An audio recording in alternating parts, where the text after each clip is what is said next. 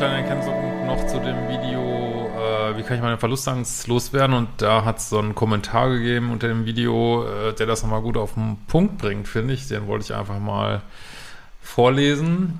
Ähm, das Video verlinke ich auch nochmal. Und zwar schreibt da eine Zuschauerin, vermute ich mal, äh, ich habe im Grunde nur die Akzeptanz von mir selbst gebraucht dies aber versucht, den anderen zu finden und damit mein Selbstverachtendes und so weiter zu kompensieren.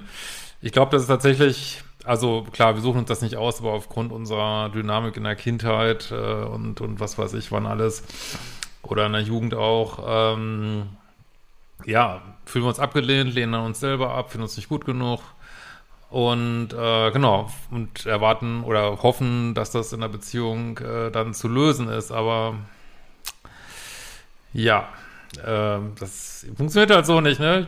das wäre so schön, aber naja.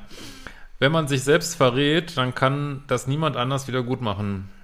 Ja, das ist super. äh, ich habe in, in mir habe ich dann all das gefunden, was ich in den anderen hineinprojiziert und unbedingt so haben wollte.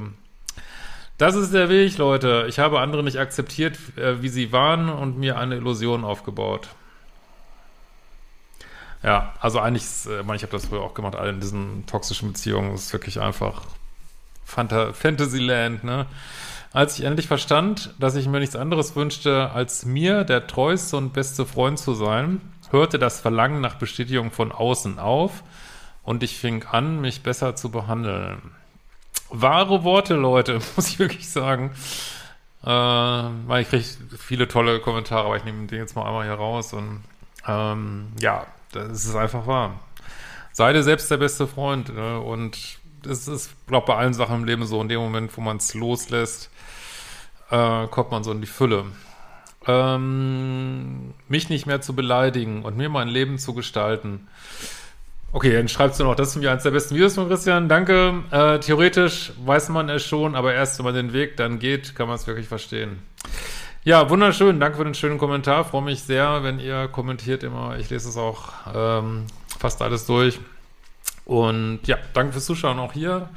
Und wir sehen uns bald wiedersehen. Wenn du meine Arbeit noch nicht kennst, schau mal auf liebeschip.de vorbei. Da gibt es auch den neuen Resilienzkurs Widerstandsfähigkeit der Psyche.